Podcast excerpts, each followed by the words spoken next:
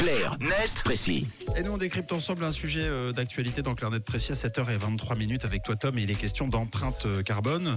Ce matin, de l'empreinte carbone des marathons. Ouais, c'est un peu l'envers du décor d'une certaine manière. hein. Même si on le sait, les marathons sont une formidable promotion pour la course à pied et par ricochet pour la mobilité douce.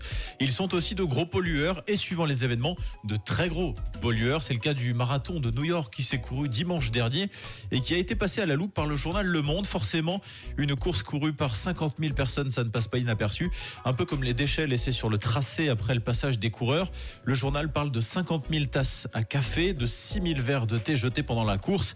Mais ce n'est pas tout. Les bénévoles ont également ramassé 38 tonnes d'un autre déchet pas commun. Vous avez une idée, Camille Mathieu? Oh, ça fait beaucoup. euh, Peut-être des écouteurs et des casquettes. Des écouteurs et des casquettes. Non, alors c'est plus, Des en fait, plus commun que ça finalement. Des gourdes. Ah non, non. Non, c'est oui, c'est considéré comme, euh, comme les déchets plastiques. Des vêtements. De... Non, je sais pas. Des, Des Vous allez habits dire quoi T'étais bien parti. des vêtements. Des vêtements, oui, de bravo. sport. Oui, l'info a de quoi Oh. surprendre. Les petites mains qui s'activent pour la bonne tenue de l'événement ramassent en moyenne 38 tonnes de vêtements chaque année après le passage des coureurs. Et comment ça se fait? Alors c'est essentiellement des coureurs qui euh, prennent le départ trop habillés avec une ou deux couches de trop et qui s'en débarrassent en cours d'effort car ils ont trop chaud. Alors ça s'explique aussi par le fait que le marathon de New York c'est une organisation un peu spéciale qui nécessite d'être présent sur l'heure de départ assez longtemps à l'avance et fin octobre début novembre il fait pas hyper chaud à New York d'où le suréquipement de certains coureurs. En attendant le journal Le Monde note que 38 tonnes de vêtements ça représente quand même un peu plus de 700 grammes par coureur. C'est beaucoup. C'est tellement que 200 bénévoles et 6 camions ont été mobilisés pour ramasser tous ces déchets.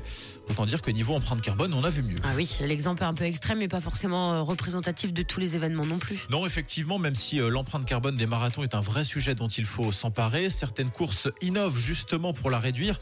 On peut citer le marathon de Chicago, par exemple, qui a opté pour des maillots réalisés à partir de matériaux recyclés et qui a même repensé son parcours pour que la ligne de départ et la ligne d'arrivée se situent au même endroit, pour limiter ainsi la nécessité pour les participants d'avoir recours à leur voiture. Après, chez nous, il y a désormais pas mal de courses, notamment de trails, de- durant lesquelles les participants doivent avoir leur propre gobelet réutilisable, ce qui limite aussi grandement les déchets plastiques. Et puis à l'autre extrême, on a l'athlète Kylian Jornet qui chaque année organise qu'on appelle le mois du plugging. En français, ça signifie, ça signifie le mois du ramassage des déchets. Cette année, c'était du 21 mars au 30 avril. Le principe est simple, lorsque vous partez courir ou randonner en nature, vous ramassez les déchets sur votre passage et ensuite vous postez une photo avec le poids que vous avez euh, collecté. Typiquement, cette année, près de 10 tonnes de déchets ont pu être collectés grâce à cette euh, opération. Ça suffira peut-être pas pour compenser les 38 tonnes de New York. Merci euh, Tom. Merci beaucoup pour Clarnet précis et une pensée à celles et ceux qui ramassent ensuite euh, tous ces déchets évidemment euh, sur les routes parce qu'on en parle un petit peu moins. 7h26, vous pourrez réécouter évidemment Clarnet précis en podcast sur rouge.ch. Racontez l'actu, c'est aussi sur. Rouge.